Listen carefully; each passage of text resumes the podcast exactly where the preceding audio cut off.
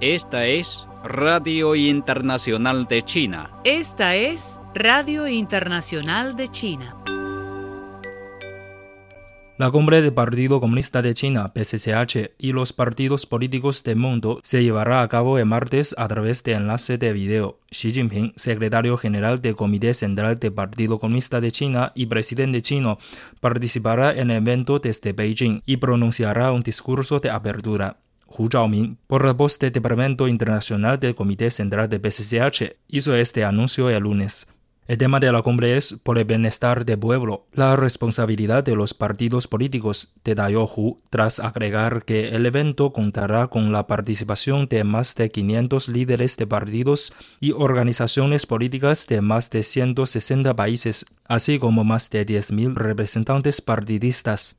La cumbre resulta un importante evento diplomático multilateral, cuya celebración coincide con la conmemoración del centenario de PCCH, destacó el. El conclave tiene por objetivo fortalecer los intercambios y aprendizaje mutuos de experiencias en materia de gobernanza entre PCCH y los partidos políticos de todo el mundo y responder de manera conjunta a los desafíos que conllevan los cambios sin precedentes en un siglo y la pandemia mundial de COVID-19, indicó Hu. Asimismo, la cumbre aspira a mejorar la filosofía y la capacidad de buscar la felicidad para las personas, fomentar la paz y el desarrollo mundiales y promover la construcción de una comunidad de futuro compartido para la humanidad, añadió el vocero. El primer ministro chino Li Keqiang asistirá y pronunciará un discurso en un diálogo virtual con representantes del sector empresarial británico en Beijing el martes y se comunicará con los asistentes. El portavoz del Ministerio de Relaciones Exteriores, Wang Wenbin, hizo el anuncio este lunes. Wang Wenbin, portavoz del Ministerio de Relaciones Exteriores de China, manifestó este lunes en rueda de prensa que China defiende y practica firmemente el verdadero multilateralismo. El multilateralismo que defiende China es la cooperación de beneficio mutuo en vez de un juego de suma cero, es la equidad y justicia en vez de la intimidación y dominación, es el respeto a la diversidad en vez de endiosamiento, enfatizó el portavoz. La comunidad internacional tiene sus propias opiniones sobre quién participa en la hegemonía y el multilateralismo en el mundo, apoya las organizaciones internacionales obedientes y abandona las disidentes, y utiliza la hegemonía financiera para reprimir a otros países, destacó Wang. Las empresas con fines de lucro en la industria cultural de China crearon empleos para más de 1,6 millones de personas en 2020 según estadísticas del Ministerio de Cultura y Turismo. El número de firmas que hacen parte del sector ascendió a 208.900 en el año pasado y registraron ingresos anuales por 996.700 millones de yuanes. De ese total, alrededor de 170 mil millones de yuanes fueron ganancias, precisó la cartera en un informe. La epidemia de COVID-19 asestó un duro golpe al turismo doméstico en 2020, provocando una caída interanual de 52,1% en las visitas turísticas nacionales y de 61,1% en los ingresos de turismo doméstico, de acuerdo con el documento. La cantidad de lugares turísticos de nivel A aumentó en 930 frente a la cifra de finales de 2019 para llegar a 13.332 a cierre de 2020, agrega el informe. China envió un nuevo satélite meteorológico a la órbita planificada este lunes desde el centro de lanzamiento de satélites de Jiuquan en el noroeste del país. Equipado con 11 cargas útiles de teledetecciones, el Funyun 13 será el primer satélite meteorológico del mundo en órbita matutina para servicio civil. El aparato está diseñado para una vida útil de 8 años y obtendrá principalmente datos sobre la temperatura atmosférica, la humedad y otros parámetros meteorológicos destinados a aplicaciones de predicción numérica, mejorando la capacidad de pronóstico de tiempo de país. También monitoreará la cobertura global del nivel hielo, la temperatura de la superficie de mar, los desastres naturales y la ecología, con el fin de responder mejor al cambio climático y prevenir y mitigar las catástrofes meteorológicas. El comité organizador de los Juegos Olímpicos de Beijing 2022 entregó el domingo de manera oficial su proyecto de Centro Internacional de Transmisión como parte del Centro Principal de Medios para los Servicios Olímpicos de Radiodifusión lo que representa un hito grave en los preparativos de Beijing 2022 para los servicios de radiodifusión durante los Juegos. De acuerdo con Xu Jicheng, director general del Departamento de Operaciones de Medios del Comité Organizador, alrededor de 15.000 periodistas registrados y 12.000 emisoras asistirán a los Juegos y más de 4.000 millones de espectadores verán los eventos por televisión siendo el más reciente proyecto entregado en la zona de conveniencia de Beijing y el de mayor escala. El centro principal de medios fue terminado a tiempo a pesar de los desafíos presentados por la pandemia de COVID-19. La parte continental de China registró el domingo tres nuevos casos de transmisión local de COVID-19 en la provincia de Yunnan, en el suroeste del país, informó el lunes la Comisión Nacional de Salud. También se reportaron 19 casos importados de la enfermedad, 6 de ellos en Shanghai, 5 en Guangdong, 5 en Yunnan, 2 en Sichuan y 1 en Shanxi. No se notificaron nuevos casos sospechosos ni decesos relacionados con la COVID-19, detalló la comisión. Ban Ki-moon, ex secretario general de la Organización de las Naciones Unidas, pidió en el Foro de Paz Mundial a todas las naciones que redoblen sus esfuerzos para elevar la cooperación y la asociación en la vacunación del mundo. También pidió alcanzar los objetivos de desarrollo sostenible de la ONU y tomar acciones en favor del clima. La pandemia de COVID-19 continúa trastocando nuestras economías, sociedades y formas de vida.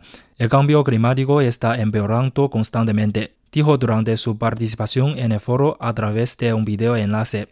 También hizo hincapié en la necesidad de garantizar una distribución equitativa de las vacunas contra la COVID-19. Debemos recordar que nadie está a salvo sino hasta que todos estén a salvo dijo, y elogió a China por su compromiso para garantizar que sus vacunas contra la COVID-19 se conviertan en bienes públicos mundiales.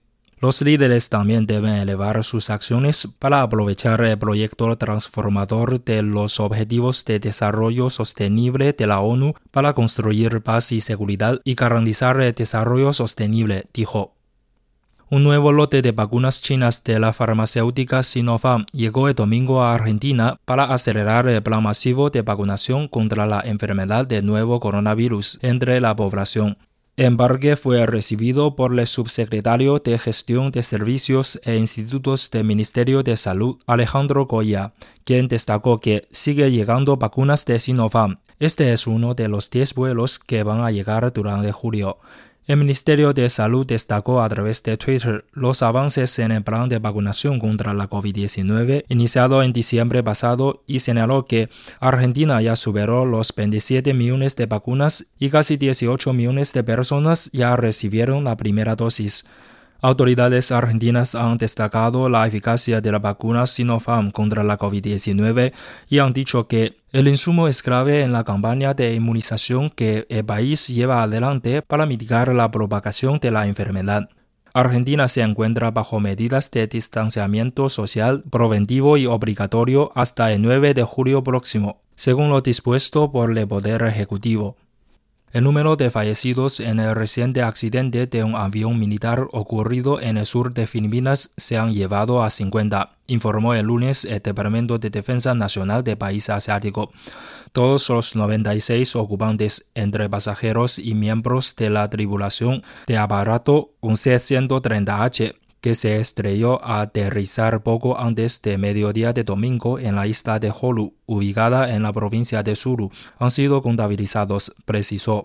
Según detalló, 47 efectivos militares perdieron la vida en la tragedia, mientras que otros 49 resultaron heridos. El portavoz de las Fuerzas Armadas de Filipinas, Edgar Alevalo, explicó que las operaciones de recuperación de los componentes de avión siniestrado entre ellos las cajas negras, continúan en el lugar de los hechos. El Partido Comunista de China, PCCH, y el pueblo chino avanzarán por el camino de su elección y mantendrán firmemente en sus propias manos el destino de desarrollo y el progreso de China. En la celebración del centenario de la fundación del Partido Comunista de China, Xi Jinping, secretario general del Comité Central del Partido Comunista de China, hizo tal declaración solemne al mundo. ¿Qué tipo de camino es este? Tiene un nombre resonante, el camino socialista con características chinas no ha sido creado de la nada, sino que lo obtuvo el Partido Comunista de China, que llevó a pueblo a través de innumerables dificultades y a un precio enorme. En la práctica se ha demostrado que es un camino correcto para crear una vida mejor para la gente y materializar la gran revitalización de la nación china. El primero de julio, Xi Jinping anunció al mundo que se ha construido de manera integral una sociedad modestamente acomodada en la tierra de China. Este es un acontecimiento histórico de importancia mundial. Marca un paso crucial en la gran revitalización de la nación china. También certifica el punto de vista del ex ministro de Relaciones Exteriores de Singapur, George Yong Bun Yeo. El centenario del Partido Comunista de China es el mayor hito revolucionario de la historia. El sistema occidental no es practicable en China ni en muchas partes de Asia y necesita que PCCH lo busque como el partido gobernante más grande del mundo. El camino de desarrollo que BCCH ha llevado a la gente a encontrar también ha inyectado energía positiva en el desarrollo y el progreso del mundo. A lo largo de los años, la contribución de China al crecimiento económico mundial se ha mantenido en alrededor de 30%. Se espera que la iniciativa de la franja y la ruta que se está implementando saque a 7,6 millones de personas de la pobreza extrema y a 32 millones de personas de la pobreza moderada en los países relacionados. China implementa activamente la respuesta a cambio climático, el Acuerdo de París, y anunció la ambiciosa meta de pico de carbono y neutralidad en carbono.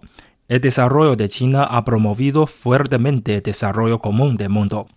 El modelo de desarrollo de China también ofrece nuevas opciones y referencias para la modernización de la sociedad humana.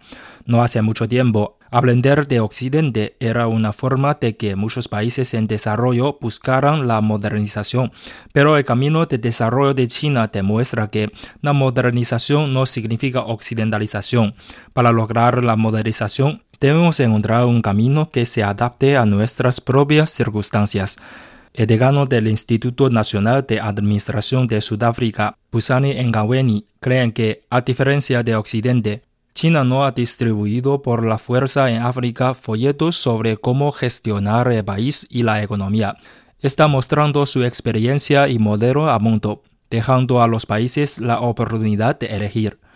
Después de sucesivas luchas, el PCCH ha llevado a la gente a alcanzar la meta del primer centenario de construir de manera integral una sociedad modestamente acomodada y avanza hacia la meta del segundo centenario. En el nuevo camino de avance, el PCCH aprenderá activamente de todos los logros útiles de la civilización humana, Aceptará todas las sugerencias útiles y las críticas de buen propósito, pero nunca aceptará la predicación de maestros arrogantes. La historia no ha terminado ni terminará. La práctica y el tiempo han demostrado que el camino de socialismo con características chinas es correcto y factible en China, y definitivamente lo traerá a China y al mundo a un futuro brillante.